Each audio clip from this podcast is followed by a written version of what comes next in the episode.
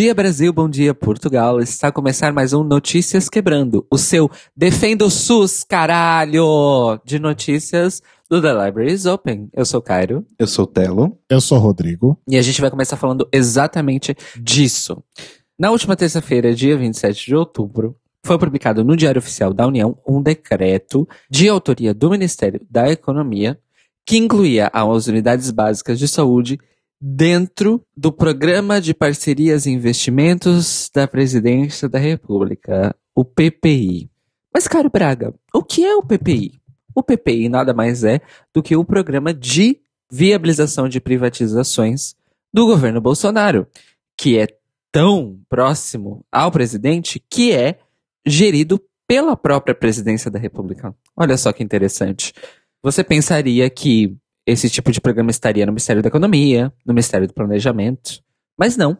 O que significaria isso em termos práticos? Significaria que Bolsonaro estaria incluindo as UBSs dentro de um modelo de privatização parcial, aquele que em São Paulo nós já conhecemos, que são as tais das PPPs, as parcerias público-privadas, que na verdade entregam na mão de empresas a administração de entidades do poder público em vários níveis e várias autarquias.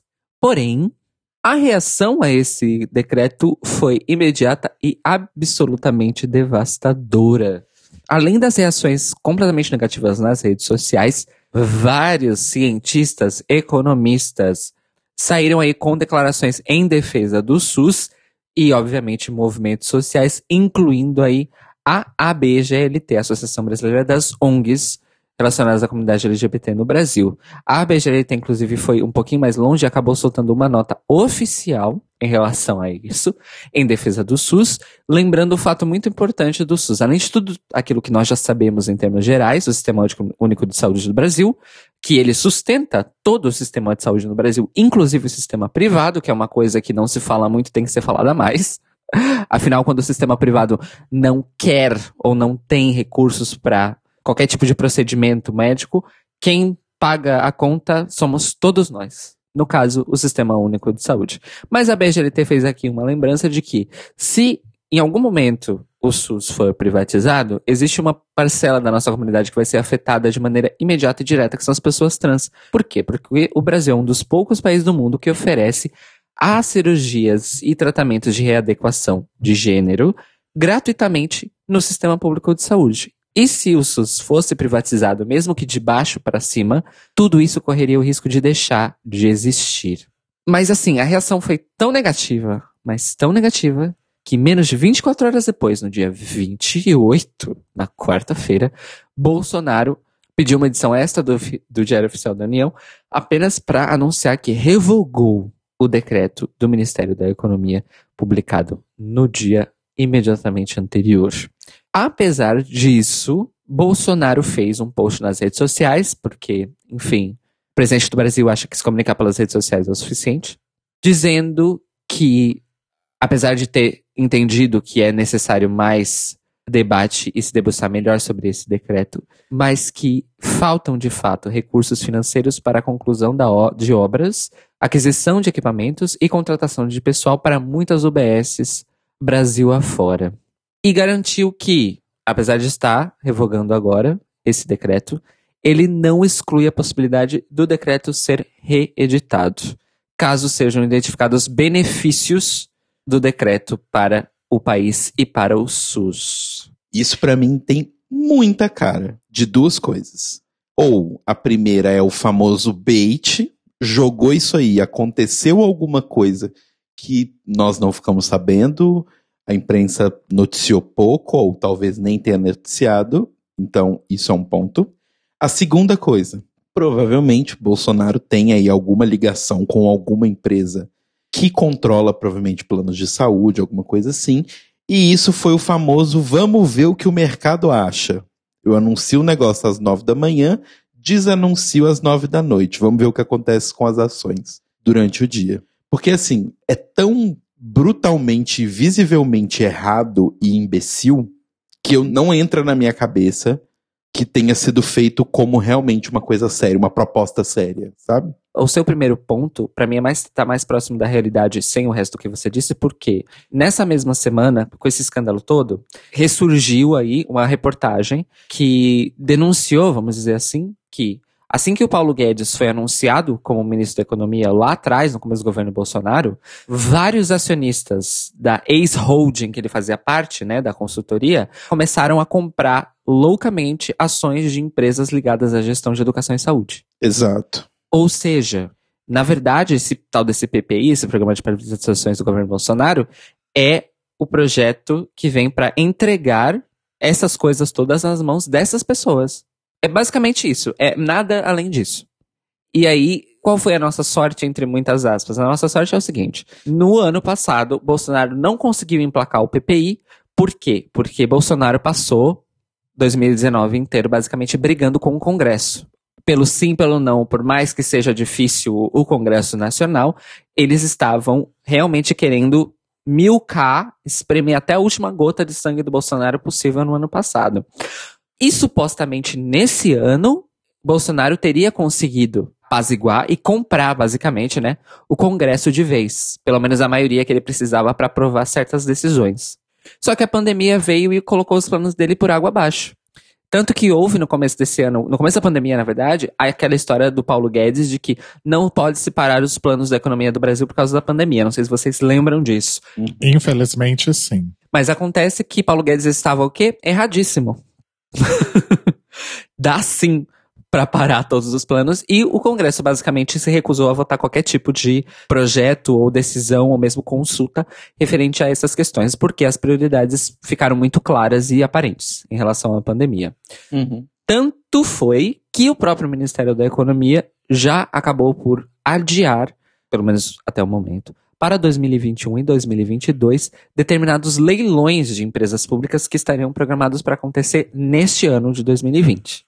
Então, assim, o Brasil é tão maluco que a pandemia comprou tempo no plano de privatizações do Bolsonaro e há tempo para que isso seja impedido. Então, assim, eu acho que, Telo, a, su a sua acepção de que tem gente ali interessada, eu, eu acho que está certíssima. Tem gente ali interessada. Eu não sei se próximo do Bolsonaro, mas próximo do Paulo Guedes é de certeza. Afinal, foi o ministério dele que publicou esse decreto. E assim, ele não é o único nem o primeiro presidente a fazer isso. Claro. Ele sabe, obviamente, que isso passaria por escrutínio de absolutamente todas as pessoas do Brasil. Então ele sabe que jogando uma coisa dessa não vai ser simplesmente ele assinou um negócio, como ele disse, né? A caneta é dele e pronto. Ele sabe que não é assim. Ele é burro, mas ele não é tão burro assim. Então isso tem muita cara de vamos testar para ver o que, que acontece. Ah, essa ação subiu, essa ação desceu. Hum, vamos anotar isso aí. Tanto que nesse dia o dólar chegou a 5,75. Exato. Enfim, repito, como ele não dá ponto sem nó, ele ainda deixou a porta aberta para reeditar esse decreto. Ou seja, vai haver reavaliação com quem tem que ter os boletos pagos pelo governo Bolsonaro. E é capaz disso aparecer novamente na, na nossa frente antes do final do ano. Vamos ver o que é que vai acontecer. Por hora, vencemos. Por hora. Mas assim, deixa essa mensagem. Acho que vencemos muito mais por um WO do próprio governo, porque eles queriam só jogar o verde, do que uma vitória mesmo, viu, gente? Então continuem lutando pelo SUS. É, é aquela coisa, nós impedimos que uma coisa ruim acontecesse. Mas a gente sabe que não vai parar por aí. Né? É, é exatamente isso, meu ponto. Agora, para notícias mais personalistas, vamos dizer assim, eu vou contar para vocês uma pequena história, um pequeno conto. Em dezembro do ano passado, na pequena cidade de Curuçá, que fica no interior do Pará, o vereador chamado Daniel Rabelo Silva, que é do MDB, fez declarações nas redes sociais e no púlpito da Câmara Municipal de Curuçá, condenando a segunda edição da Parada LGBTI de Curuçá. Ele foi lá, xingou, reclamou e tal duas coisas merecem destaque na fala dele. A primeira é que ele disse que a realização do evento em Curuçá significava o, e eu abro aspas aqui, gente, fim do mundo, fecho aspas. E também, abre aspas, imoralidade deveria ficar entre quatro paredes, fecha aspas. Ele também disse que era um problema para as crianças, ai meu Deus, pense nas criancinhas, blá blá blá. Isso em dezembro do ano passado, certo? Corta para semana passada ele teve a sua prisão preventiva decretada por estupro qualificado de vulnerável. Para quem não sabe, significa que ele abusou sexualmente, comprovadamente, de uma pessoa menor de idade. E se tem o qualificado aí no meio, significa que houve indícios para indicar premeditação. Só para traduzir para o português, não juridiquês. e mais óbvio ainda, ele planejou e estuprou uma criança. Exatamente. Mas qual foi a questão? Por que, que só nessa semana isso foi notícia? Porque ele estava sob liberdade condicional, porque o processo estava correndo e ele é vereador. Só que a condicional significa que ele tem hora para sair de casa, hora para ir para a câmara, hora para voltar para casa. Mas ele começou a descumprir repetidamente os horários definidos pelo juiz. Por causa disso, a prisão dele foi escalada de uma liberdade condicional para uma prisão preventiva. E ele foi preso. E pior ainda, ele foi preso no que a polícia resolveu classificar, e aí agravou a situação dele, como uma tentativa de fuga, porque ele foi preso em outra cidade, na cidade de Castanhal. Ou seja, existe uma grande chance, agora na reavaliação de pena, por causa desse descumprimento de regras, que ele acabe literalmente na cadeia, no Chilendró. Eu sinceramente torço para isso, torço mesmo para que isso aconteça. E assim eu termino esse Money com o Brasil S.A. de hoje dizendo uma frase que nós temos usado muito na internet. Não falha nunca. E eu vou usar uma outra frase também, que é um meme que a gente tem usado muito na internet, que é a imagem da pessoa soltando foguetes dizendo: Fico muito triste com uma notícia dessas, dele sendo preso. Tem mais é que se ferrar mesmo. E que vá pra cadeia mesmo, filha da puta do caralho. Bom, agora a gente vai pular aqui para nossa coluna de entretenimento.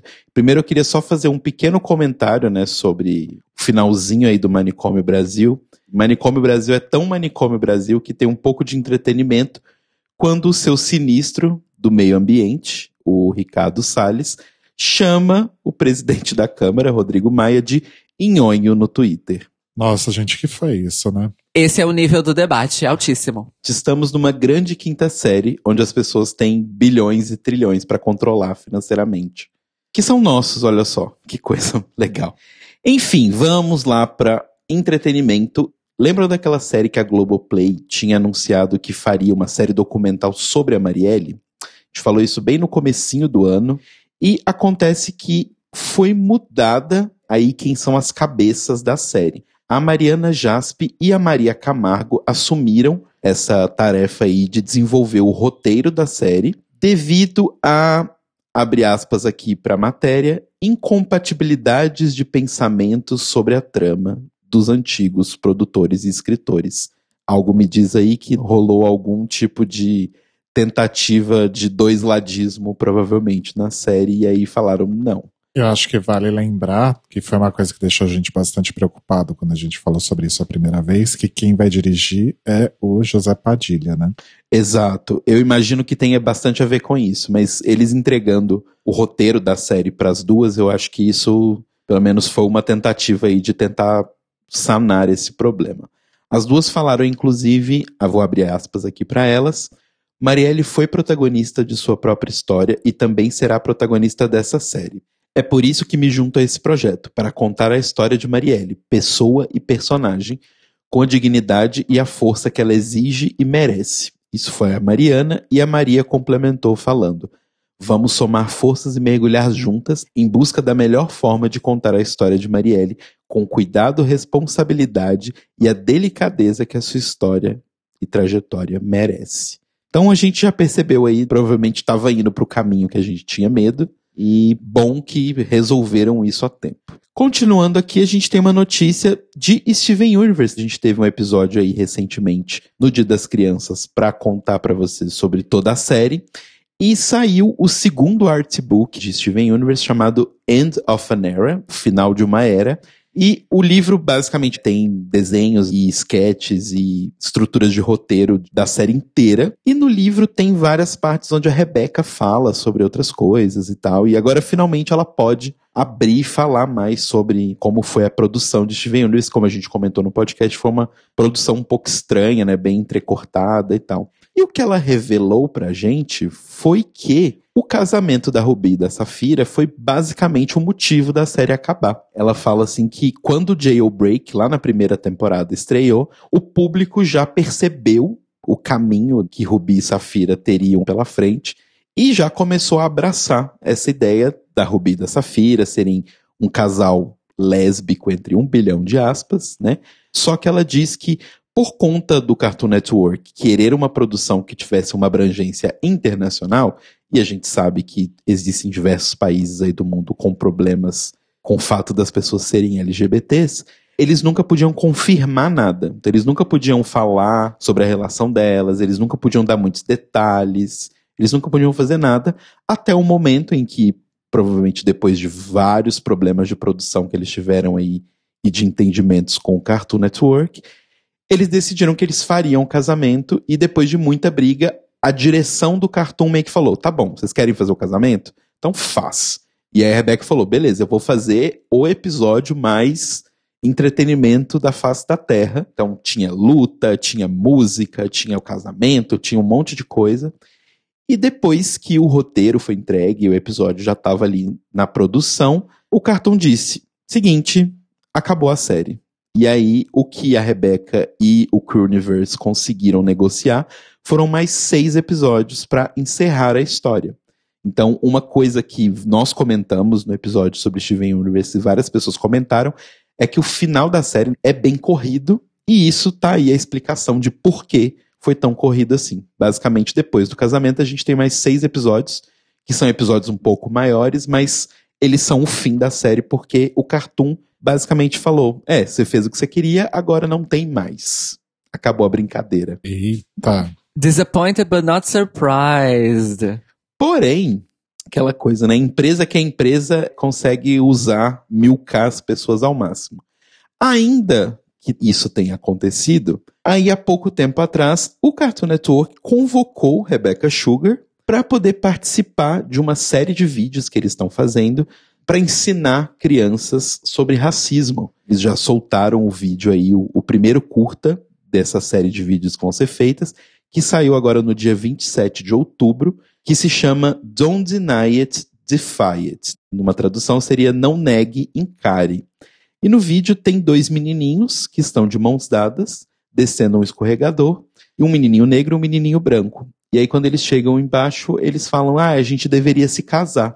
E aí entra um outro menininho e separa a mão dos dois e fala: Não, vocês não podem se casar, porque uma pessoa branca não pode casar com uma pessoa negra. E aí aparece a Garnet e explica que isso é racismo e fala um monte de coisa e tal.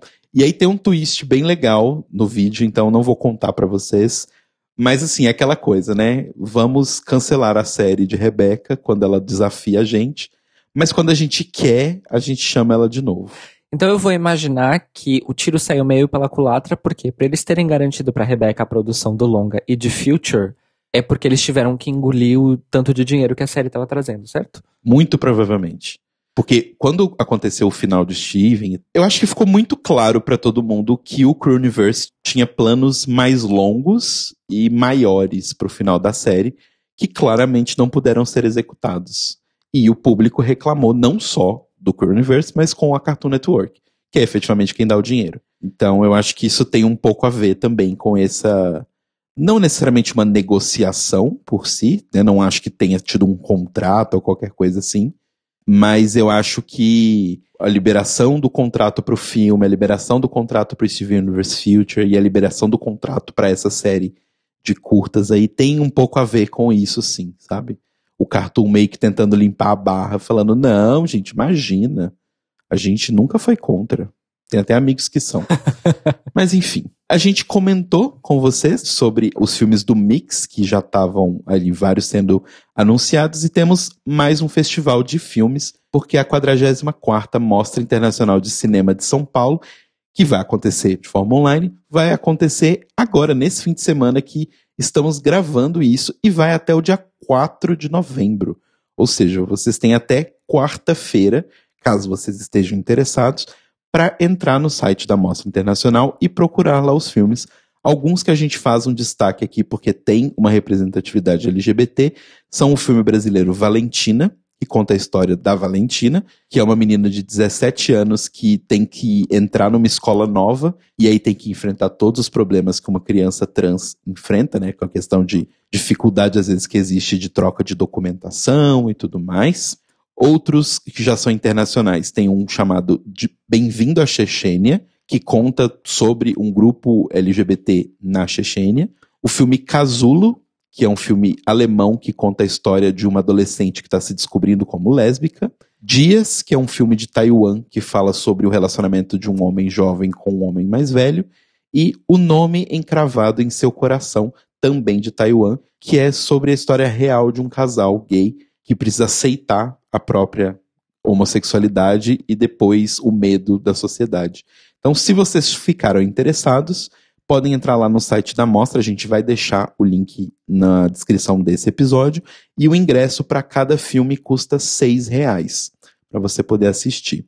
Numa nota aí completamente pessoal minha, Telo Caetano, eu acho um absurdo ainda que em 2020, em plena pandemia, você faça uma mostra online e ela tem ingressos esgotados. Não faz sentido isso, gente. Do tipo, ah, o filme vai ser exibido só para mil pessoas. E aí tem mil ingressos, depois disso acabou. Isso não encaixa na minha cabeça. E eu acho que isso é uma das coisas que a pandemia está mostrando cada vez mais que não faz sentido. Não entendo, não vejo. Mas enfim, segue a vida. Vocês gostavam de Tegan e Sarah? Não muito. Eu confesso que a única coisa de Tegan e Sarah que eu conheço é a música do filme do Lego. É, eu também nunca ouvi muito. Mas o lance é o seguinte: em 2019, as duas lançaram um livro contando sobre a adolescência delas e como foi se entender como pessoas LGBTs, como foi crescer e tudo mais. E o livro se chama High School. E a notícia é que esse livro vai virar uma série com a participação da Clea Duval, tanto da escrita de roteiros, ela vai dirigir o primeiro episódio, inclusive, e ela vai ser coprodutora juntamente com Tegan e Sarah. A série vai ser produzida pela Amazon Studios em associação com a Plan B Entertainment para o IMDB TV. Então, provavelmente a série vai estrear em, em 2021 e vai contar né, aí com um cenário meio anos 90. Então, para quem gosta de Tegan e Sarah, para quem leu o livro e gostou, a série está chegando ano que vem. Agora indo para nossa editoria internacional. Na semana passada nós comentamos aqui sobre as supostas declarações a favor da união civil de pessoas LGBT feitas pelo Papa Francisco e que teriam sido divulgadas aí através do documentário Francesco. Mas parece que a história não é bem assim. Uma publicação ligada à Igreja Católica chamada National Catholic Register, logo depois das declarações supostas do Papa terem ganhado aí o mundo e a internet e as pessoas, ah, meu Deus, maravilhosas, fez uma publicação dizendo que, na verdade, essas declarações do Papa já haviam sido publicadas uh, anteriormente, porque elas são originalmente de uma entrevista que o Papa deu para a Televisa em maio de 2019, quando estava explodindo mais um caso na América Latina de escândalo de pedofilia dentro da Igreja Católica. Porém, a própria Televisa disse que deixou este trecho da entrevista em que o Papa Francisco trata desse assunto da homossexualidade, casamento entre pessoas do mesmo sexo, tal de fora, porque eles não cabiam no assunto que eles queriam tratar, que é abuso sexual de crianças por parte do clero da Igreja Católica. A National Catholic Register obteve acesso à entrevista na íntegra e o que foi descoberto é que a declaração do Papa Francisco não é tão boa assim ele realmente mencionou a questão do, da união civil, mas ele enfatizou a questão da união civil, enfatizou a questão de que as pessoas não devem ser julgadas nem excluídas por causa disso, porém, ele finaliza dizendo que isso não significa uma aprovação dos atos homossexuais de maneira alguma. Ou seja, fomos vítimas de um belíssimo bait a la RuPaul's Drag Race, falas recortadas que significaram outra coisa sem contexto. A parte interessante é que a National Catholic Register só foi atrás desse material porque vários bispados dentro da Igreja Católica ao redor do mundo reagiram contra a suposta declaração favorável aos homossexuais dada pelo Papa Francisco, indo contra o que é considerado a palavra do Papa. Ou seja, a reação interna negativa de certas pessoas dentro da ICAR é que provocou a revisão do tipo, hum, mas será que ele disse isso mesmo? E que levou à revelação dessa declaração na íntegra. Ou seja, não era exatamente tão favorável assim essa declaração do Papa Francisco, afinal de contas. Eu realmente queria entender por que, que as pessoas esperam, ou esperaram, sei lá, que ele dissesse que ele acha certo. Gente, ele não vai falar isso. Isso tá bem claro aí pelo fato de que ele representa uma organização que não concorda com isso. Da minha forma de ver, o que eu entendi da mensagem dele é: eles precisam ter uma lei. Ponto. As pessoas é que estão lendo coisas demais nisso, sabe? Entende o que eu quero dizer? Entendo, e, e foi uma, uma coisa que eu cheguei a falar no Twitter ainda antes dessa revelação aí de que a, tinha coisa faltando no que ele disse, é que, e é uma coisa recorrente, é recorrente, desde, desde que o Papa Francisco, ah, é o Papa progressista. Eu sempre olhei para isso como uma desconfiança, porque na verdade as pessoas elas querem, elas querem, elas procuram motivos para dizer, olha lá, não é tão mal quanto a gente pensava. É uma coisa que Freud realmente explica. Eu, sinceramente, enquanto viado, não católico, eu estou completamente cagando para a opinião dele. Assim, eu consigo entender que ela afeta algumas pessoas, ok, mas assim, eu acho que nós, num geral, deveríamos estar cagando para a opinião dele. Então, muito me assusta o fato de que as pessoas. Ah, mas ah lá, pô, não era real, porque ele falou que ele condena. Gente, para mim a mensagem continua. Tem que ter uma lei. Da parte se ele concorda, se ele é a favor, se ele acha certo, se ele acha errado, foda-se. Ele não controla a minha vida. Só o fato dele falar do tipo, olha, tem que ter uma lei. Nesse ponto eu tô com o Papa, realmente, tem que ter lei. Agora, de resto, vocês estavam esperando realmente alguma coisa? Seguindo então para uma notícia triste, mas assim, um pouco aterrorizante também. Houve nesse ano um rumor, vamos dizer assim, de que um dos príncipes de Brunei, o príncipe Azim, seria uma pessoa gay. Boatos esses que foram reforçados pelo péssimo e horroroso, e meu Deus, eu não acredito que essa pessoa ainda existe, Paris Hilton, que publicou aí no seu blog, nas suas redes, reforçando supostamente indícios e provas de que sim, o príncipe Azim era gay. Muito bem, o príncipe Azim morreu no último dia 24 aos 38 anos de idade, e a causa mortes dele não foi divulgada. E a declaração oficial da família real é de que ele tinha sido diagnosticado com uma doença grave, também não especificada. Ao mesmo tempo, o sultão de Brunei anunciou que iria implantar leis no país que seriam mais rígidas em relação à repressão da homossexualidade e que isso seria uma tentativa de limpar a imagem da sua família. Mas aí vocês me perguntam, por que é que Perez Hilton criou um boato sobre um príncipe de Brunei? Porque já fazia alguns anos o Azim vivia a vida entre Brunei e Hollywood.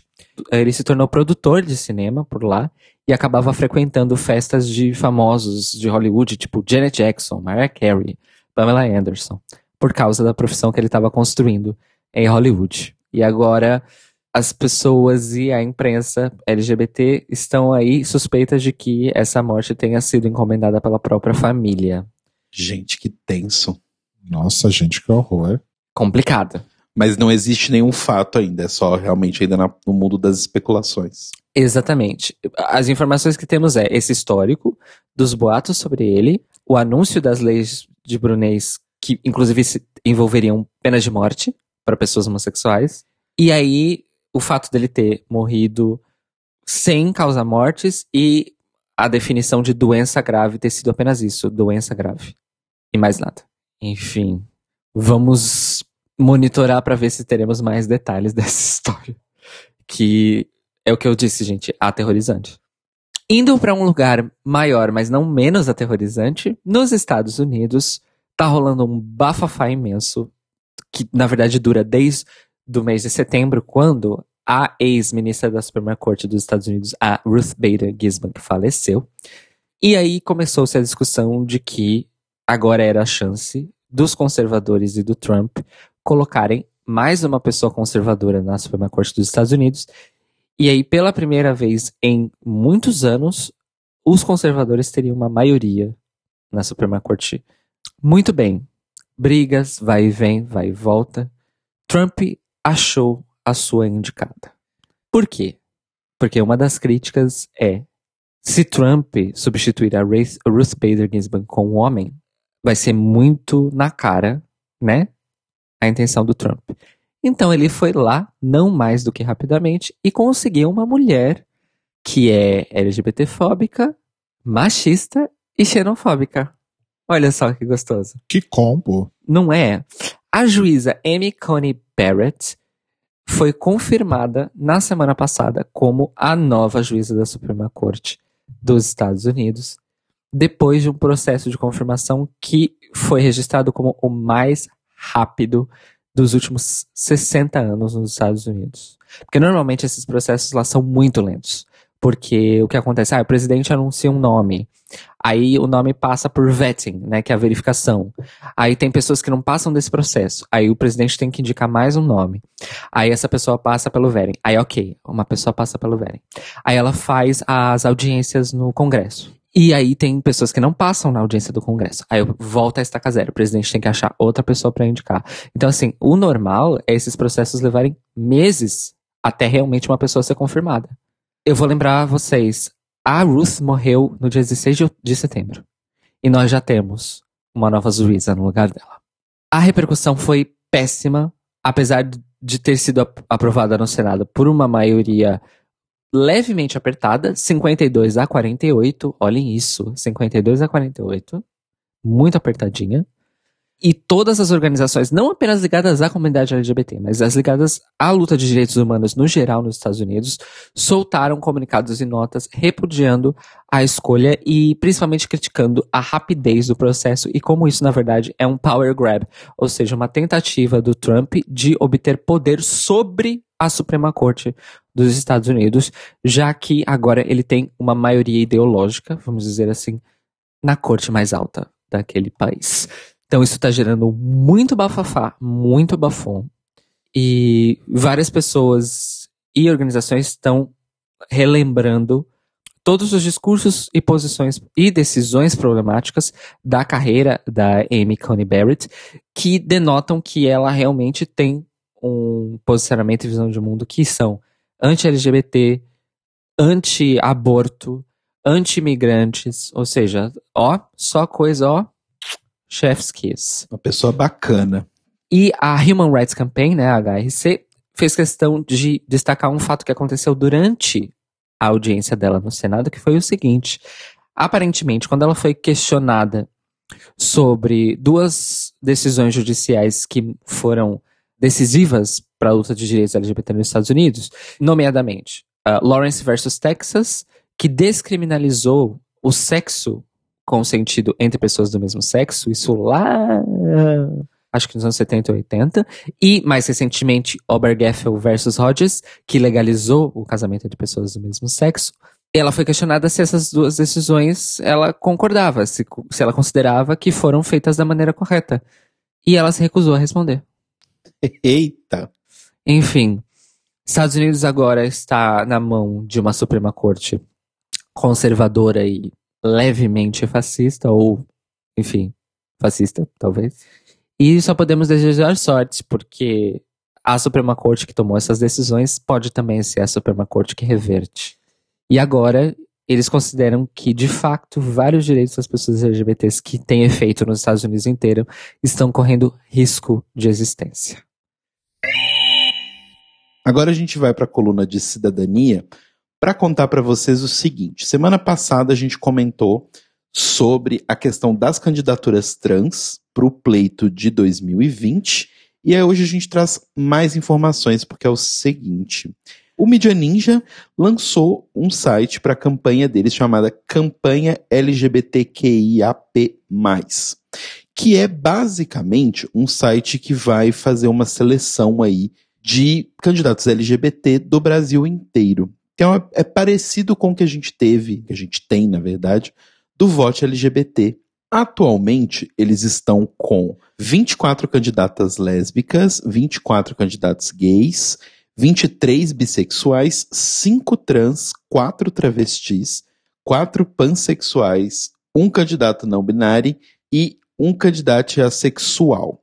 Aí o lance é o seguinte: olhando esses números quando a gente estava construindo a pauta, eu me lembrei do que a Antra tinha falado, a gente falou sobre a matéria da Antra, falando sobre as várias candidatas e candidatos para a vereança e para a prefeitura, e aí a gente encontrou a lista completa da Antra, porque ao contrário do que a campanha que já conseguiu acumular de 12 pessoas que se encontram nesse espectro da letra T da nossa sigla, na verdade a Antra tem uma lista bem longa de pessoas trans, travestis e também pessoas não binárias que estão candidatas esse ano. Então, a gente tem, ó, dois nomes para prefeitura, temos um nome para vice-prefeitura e muitos nomes para vereança. Eu não contei, tem seis páginas assim. Então, o que, que a gente vai fazer? A gente vai deixar para vocês tanto o site da campanha LGBTQIAP+,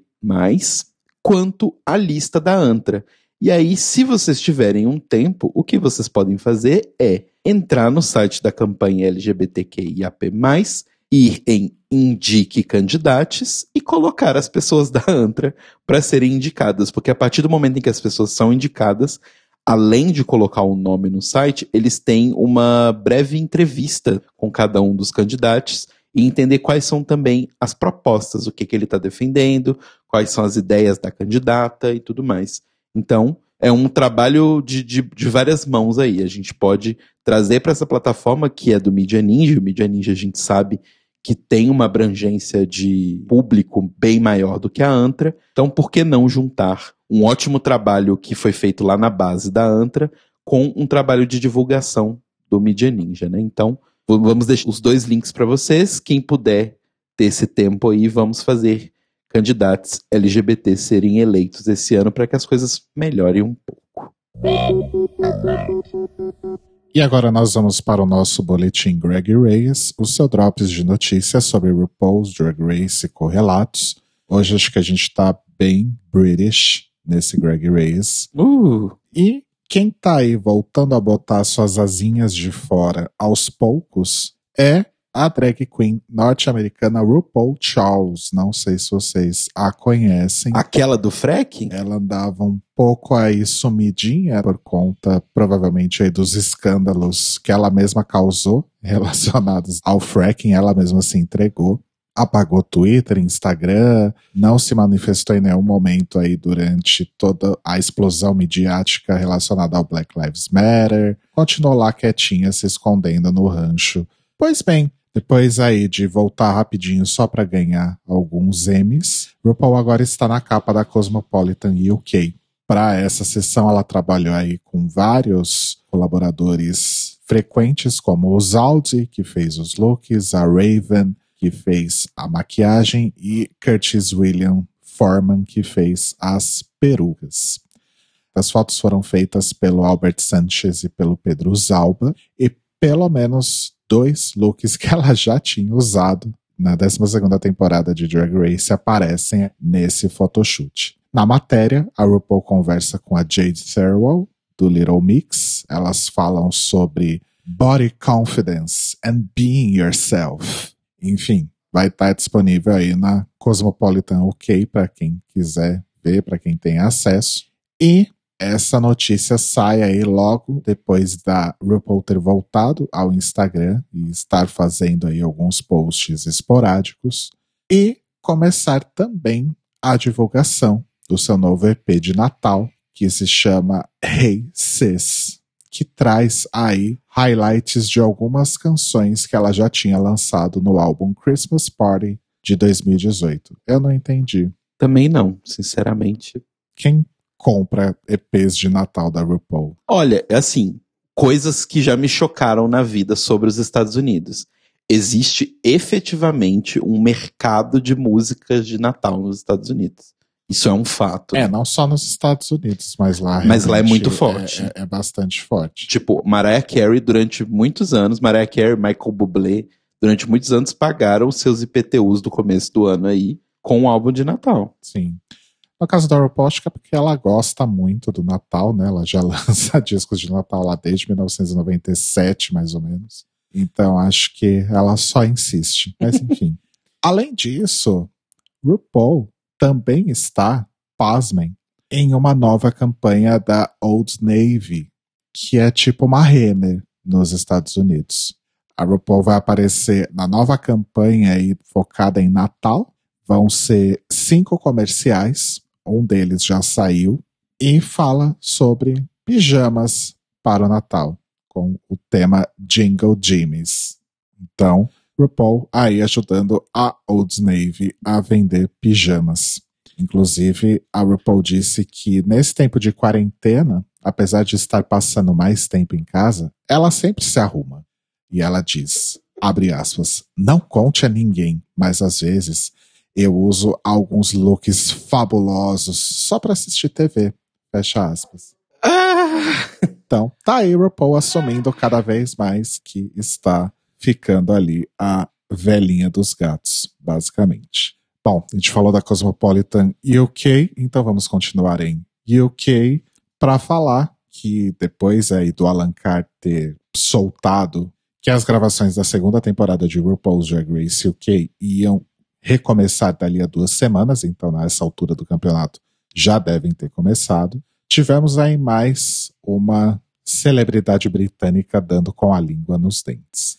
Dessa vez foi a Dawn French, que é uma atriz famosíssima de comédia lá no Reino Unido. Ela fez um programa de. Ela é mais famosa, na verdade, por ter feito um programa de sketches com a Jennifer Saunders, do Absolutely Fabulous, que era o French and Saunders, e uma sitcom chamada The Vicar of Dibley. Foi indicada para vários BAFTA, enfim, ela é, é, é, um nome bastante grande lá no Reino Unido. E aí, ela estava no podcast Table Manners, da Jessie Ware, que não é a Jessie Ware cantora, tá, gente? É uma outra. Ah, eu já ia falar, nossa, ela tem um podcast. E ela estava lá dando uma entrevista e ela disse que será uma das guest judges dessa nova temporada de Drag Race UK, que ela estava se preparando para gravar isso, que ela estava um pouco triste porque pela questão aí do isolamento social e das regras de distanciamento, ela não ia ter a oportunidade de estar tão próxima da RuPaul no painel de jurados como ela gostaria, muito menos de abraçá-la. E ela conta também que ela tinha sido convidada anteriormente para ser uma jurada fixa, mas ela não aceitou porque ela não mora em Londres, mas ela estará lá como guest judge dessa nova temporada. Procurada aí pela Pink News, a BBC disse que os nossos Extra Special Celebrity Judges serão revelados quando possível. Não disseram nem que sim, não disseram nem que não. Ou quando eles pararem de se revelar por aí. Pois é. Enfim, aparentemente britânicos têm uma certa dificuldade em guardar segredo. Por falar em britânicos e em treta, o ator Lawrence Fox está sendo processado pela Crystal. Ela mesma, a Crystal, da primeira temporada de Drag Race UK. É uma treta um pouco complicada, porque assim, o Lawrence Fox, ele é um ator britânico que faz parte de uma dinastia de atores lá do Reino Unido. Ele é filho do James Fox. Mas, na verdade, a treta não é relacionada ao fato dele ser um ator, mas sim algo que está aí se desenhando desde setembro, quando ele fundou um novo partido, o Reclaim Party, que, segundo ele, foi criado para lutar contra a, entre aspas, Culture Wars, contra as guerras de cultura, numa tradução muito literal, e defender liberdade de expressão, reforma de instituições públicas e celebrar a história britânica. Olha o rolo. Olha o quão suspeito é tudo isso. Celebrar a história britânica. Chacinas por todo o mundo. hum, que cheirinho de nacionalismo. Não é, menina? Subiu aquele fedorzinho assim, sabe?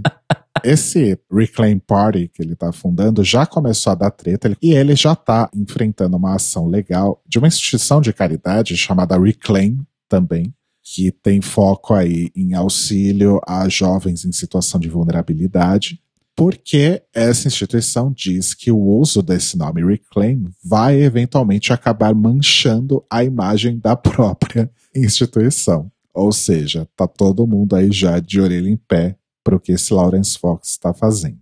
O fato é que a treta que aconteceu recentemente, e obviamente é uma treta que aconteceu no Twitter, porque é lá onde estão as tretas, a rede de supermercados Sainsbury's está apoiando o Black History Month. E o Lawrence Fox foi criticar. Ele disse que essa postura da Sainsbury, na verdade, está promovendo segregação racial. A gente já ouviu coisas parecidas por aqui também, nas nossas terras, né? Mas enfim. Obviamente, várias pessoas foram pelo menos criticar ou então condenar o que o Lawrence Fox disse em relação a esse apoio da Sainsbury's e, independentemente de tentarem fazer isso com uma argumentação um pouco mais lúcida, talvez, como a Crystal fez, receberam respostas do Lawrence Fox do tipo pedófilos e outros xingamentos do tipo. Além da Crystal, quem entrou no rolo foi o Simon Blake, que é o vice-presidente da Stonewall, que é a organização pelos direitos dos LGBT+, na Inglaterra, e ele também é chefe executivo da Mental Health First Aid England.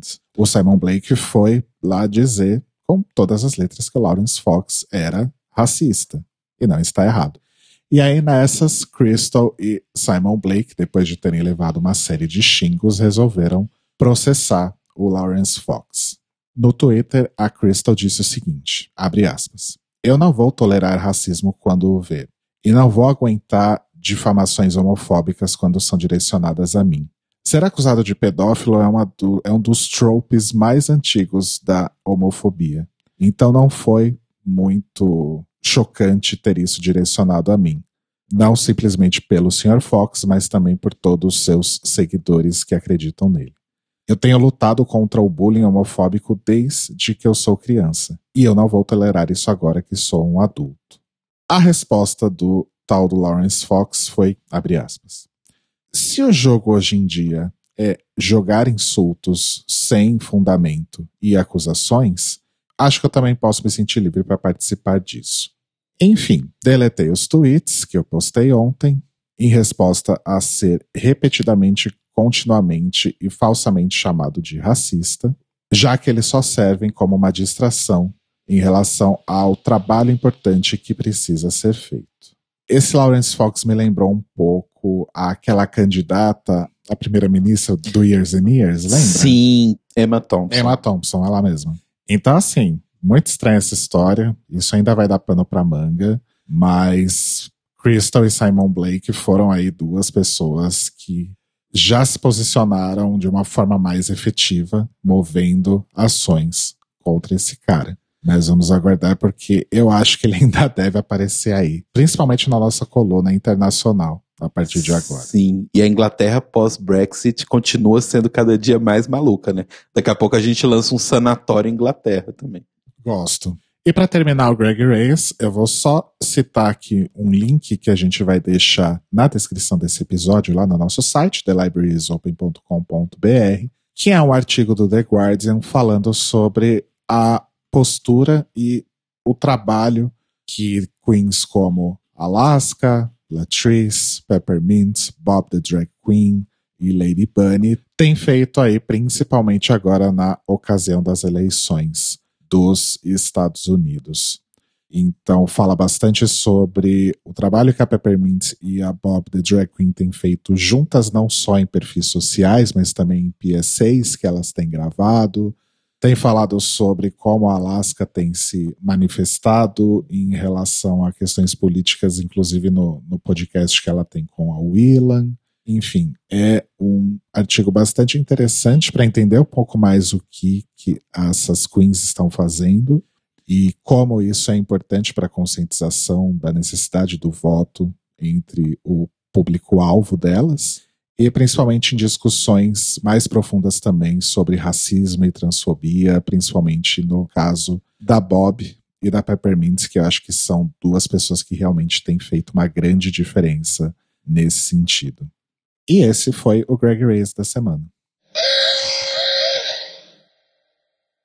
O Notícias Quebrando hoje teve informações do Globo, do G1, do Gay Blog BR, do CGN, do Twitter do Geek Versus, do New Now Next, da revista Out, do site da Antra, do Pink News UK, do Sky News e do The Guardian. Bom, deixa eu começar com as indicações de hoje, então, porque Sim. eu só enrolei nas últimas semanas. Eu queria primeiro, né, indicar, obviamente, fazer aqui o, o- o meu próprio jabá, que é meu single Todo Mundo Rouba um pouco de Você, que está disponível nas plataformas de streaming. Então, ouçam lá o meu primeiro trabalho solo oficial, digamos assim. E procurem por Maio de Milk, né? Detalhe bastante importante, porque não é Rodrigo Cruz que tá lá, é Maio de Milk. Procurem lá e ouçam e preparem-se para o álbum que está saindo muito em breve. A outra dica, considerando aí que a gente está gravando esse episódio no dia do Halloween, Uh, mas ainda estamos em clima de Halloween nessa gravação. E ontem, não sei, acho que como forma de já me preparar para esse momento tão importante. Para muita gente é realmente muito importante, para mim nem tanto, mas sei lá, bateu vontade de assistir algo que eu gosto muito e que eu não via há muito tempo, que é o filme do Wes Craven responsável por trazer de volta o gênero slasher para o cinema americano, que é o Scream ou Pânico em bom português. Eu digo que ele é um dos principais responsáveis, mas eu não sei até que ponto isso é mérito ou demérito. Porque o slasher hoje em dia tá uma coisa realmente bastante difícil, né? É difícil encontrar realmente coisa boa desse gênero. Mas enfim, na época, Pânico foi muito importante nesse sentido. Wes Craven, se eu não me engano, acho que ele já morreu, mas enfim, ele foi um dos principais nomes aí dessa tendência desde lá dos anos 80. E aí, nos anos 90, ele acaba dando um, um frescor maior para esse estilo de filme de terror que estava bem, bem ali em queda. E como é um filme bastante antigo, ele é de 1996, talvez nem todo mundo tenha visto. Talvez algumas pessoas só tenham ouvido falar. É uma quadrilogia. Eu recomendo o primeiro e o quarto filme. Mas, enfim, eventualmente alguém pode se interessar em assistir os quatro. Mas o terceiro, particularmente, é horroroso. mais uma dúvida: pode pular sem problemas? Pode dar uma lida na Wikipedia só para ver a, a questão da narrativa, né? Porque o quarto filme acaba resgatando muito dos outros. Mas não precisa necessariamente assistir se não quiser. Se tiver tempo sobrando, assiste, mas não são filmes bons. Eu acho que a experiência fica muito completa se você fizer como eu e o Telo fizemos, que assistimos Pânico 1 e em seguida, logo em seguida, imediatamente após, assistimos Todo Mundo em Pânico 1. Sim. Se nesse meio tempo você quiser assistir também Eu Sei O Que Vocês Fizeram no Verão Passado, eu acho que complementa ainda mais a experiência. Mas não vai perder nada, anyway. Exato. E já que a gente tá falando de filmes de terror, eu vou aproveitar para indicar também o novo podcast do nosso querido amigo apoiador Gui Gonçalves, que já participou do The Libraries Open. Ele acabou de lançar um podcast relacionado ao tema terror, que é o Horrorteria. E o primeiro episódio que eles lançaram fala sobre terror no streaming. Então, dá um- uma olhadinha lá e vamos prestigiar nosso amigo. A minha indicação de sem ser especial de Halloween é que vocês escutem o episódio desta semana do Dar Voz ao Escrever. Pois eles recebem um convidado que eu não vou falar quem é, porque, enfim, spoilers. É Cairo Braga? Não, não é Cário Braga. Ah, mas eles falam sobre Pajubá. E eu acho que é imperdível vocês escutarem duas bichas portuguesas maravilhosas, que vocês já conhecem porque nós já recebemos aqui, falarem sobre Pajubá. Não percam este momento maravilhoso da podosfera lusófona, esse momento de encontro de culturas. Beijos para Pedro e Nuno maravilhosos. Mas a minha indicação de Halloween Vai ser a mesma indicação que eu tenho todo ano. Assistam Rock Horror Picture Show. Escutem o disco, leiam as letras, dancem as músicas, dancem junto, cantem, façam audience participation em casa. Façam o que for, mas assistam Rock Horror Picture Show, tá? É só isso que eu tenho pra dizer. Principalmente porque nos torrents já tá circulando a versão remasterizada de 40 anos, eu acho. 30, 40 anos, enfim, não sei. Uh, mas tem uma, uma versão super ultra HD aí rolando nos torrents, então recomendo assistirem o Rock Horror Picture Show. E vou recomendar aqui também o disco de Halloween do ano passado, que foi a descoberta graças ao especial de Drácula da Kim Petras. Porque é realmente incrível. Amo. Sim. Esse disco é muito foda. Sim.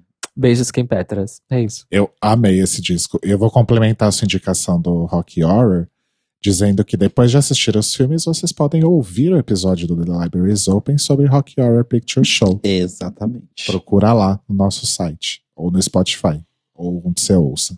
Exato. Bom, a minha indicação também era o disco da Kim Petras, que eu fui lá conhecer e achei muito bom, muito bom mesmo. Eu achei o disco bem legal, ela canta muito bem. E eu não sou uma pessoa muito de ouvir álbuns, né? Já falei aqui, mas é um álbum que realmente é para ouvir do começo ao fim. O que eu acho legal é que ele tem essa vibe terror, mas ele não é tipo um disco da Sharon Needles, que é super Sim, forçado. Exato. Né? É bem feito, tudo casa muito é bem. bem feito, é ótimo. não é um disco da Sharon Needles, é bem feito. Mas realmente, ele não é caricato. Tem uma ótimo, vibe. É, ótima definição. Book Spook, mas ele não é caricato. E dá para bater cabelo. Exato. E além disso, eu tenho uma não indicação, uma indicação contrária. Que é o seguinte, eu, como todo mundo sabe, eu gosto muito de mitologia e incentivado aí pelo jogo Hades, que eu tô jogando há bastante tempo, tô adorando e tal, o jogo da Supergiant.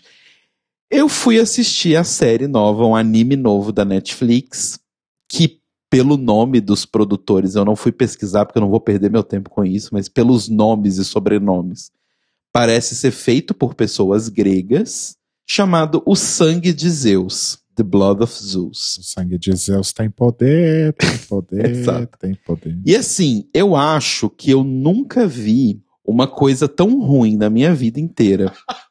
Porque assim, a animação é ruim, é muito ruim. O character design, assim, nem é ruim. Os cenários são extremamente bonitos, mas a animação em si, o personagem indo do ponto A ao ponto B é horroroso. E assim, a história é provavelmente a coisa mais inacurada falando sobre mitologia grega que eu já vi na minha vida inteira. E nesse barco eu adiciono Hércules, o desenho da Disney. Mas acho que além do problema da inacurácia é que a história é ruim. E tem vários buracos. O roteiro anda com umas coisas que é do tipo assim, você olha e fala assim, gente, um exemplo, porque eu não quero que vocês assistam, então eu vou dar spoiler mesmo. Tem um vilão da série que ele está voando em cima de uma quimera e ele tem um bidente que é tipo teleguiado, tipo martelo do Thor. Ele manda e aí o negócio volta para a mão dele. Lembrando, ele está numa quimera voadora. Tem um tridente super forte que voa e volta na mão dele. E além disso, ele tem poderes super-humanos e tudo mais. E aí ele fica perseguindo numa cena de 10 minutos um personagem jogando garfo nele, tentando achar um personagem. E aí ele faz isso com outro personagem, do tipo, o outro personagem está a pé, ele está voando numa quimera, com um negócio que vai e volta. Então, tipo assim, qual é a dificuldade dele matar esse personagem? Ah, tá, é porque o roteiro não quer que ele mate esse personagem. Fora disso, tem demônios na Grécia, tem momentos péssimos do tipo, novamente, mais uma vez, era uma deusa que representa um monte de coisa, entre elas o respeito dentro de casa, entre elas o matrimônio, entre elas as mulheres como um todo, sendo representada mais uma vez como simplesmente uma chifruda. Uma chifruda vingativa. Que faz qualquer coisa e a passa por cima de absolutamente qualquer coisa para se vingar do homem que atraiu. Enfim, gente, é muito ruim. Não tá certo nem se você gosta de mitologia tipo eu e fala assim: ah, assisti um negocinho de mitologia aqui para passar o tempo. Não, nem para isso presta. E tem aquele detalhe também que no primeiro episódio tem um texto falando sobre ah, porque as histórias daquela época foram contadas, mas elas algumas se perderam e outras Sim. foram sendo mudadas ao longo do tempo, conforme as pessoas iam contando. toda uma desculpa pra dizer, ó, nada que a gente vai contar aqui É. realmente segue. É, não, e aí eles falando, tipo, porém, essa história nunca foi contada. É um jeito de dizer, do tipo assim, ó, a gente vai falar um monte de merda aqui e vai estar errado mesmo, tá? Mas foi mouse aí. E assim, gente, não assistam essa bosta, por favor. Adorei a anti-indicação. Se vocês querem ler uma coisa que tem mitologia, tem umas coisas de terror, leiam Sandman. É ótimo. Quadrinho do Neil Gaiman e sensacional. Tá lançando uma, agora uma edição de 30 anos comemorativa. É isso. E o Notícias Quebrando está disponível toda segunda no seu agregador de podcasts preferido, no seu serviço de streaming preferido e lá no nosso site thelibrariesopen.com.br. Você também pode ouvir o Notícias Quebrando no nosso canal no YouTube, youtube.com barra e ele é transmitido também pelo nosso canal lá na Twitch, twitch.tv barra Podcast. E se você quiser falar mal também do sangue de Zeus, manda o seu e-mail pra gente para contato@thelibrariesopen.com.br ou entre no nosso site ou no nosso canal do YouTube e deixe seu comentário no post deste episódio. Lembrando que no Twitter e no Instagram nós somos Tlio Podcast, T-L-I-O Podcast, siga a gente lá. E que se você quiser ajudar a gente financeiramente, você pode entrar em apoia.se barra The Libraries Open e ajudar com a quantia que você puder. E nós nos ouvimos e nos falamos novamente hoje à noite, a partir das 21 horas, horário de Brasília, e meia-noite da terça-feira, horário de Portugal, para mais um The Library is Open, que hoje vai falar sobre brasileiros LGBTs em Portugal, como eu e outras pessoas. Mas estejam conosco, pois temos convidado especialíssimo. E transmitiremos o episódio que foi pré-gravado, mas vamos transmitir, como sempre, com o chat. Estaremos lá para conversar com vocês, então não percam esse episódio muito especial e internacional, mas ao mesmo tempo não é internacional. Eu já fiz essa piada no episódio, mas eu vou repetir ela aqui, tá? então é isso, amores. Beijos e até mais tarde. Beijo. Beijos, Maurício, bom feriado. Feliz dia de todos os santos. Feliz dia do Saci.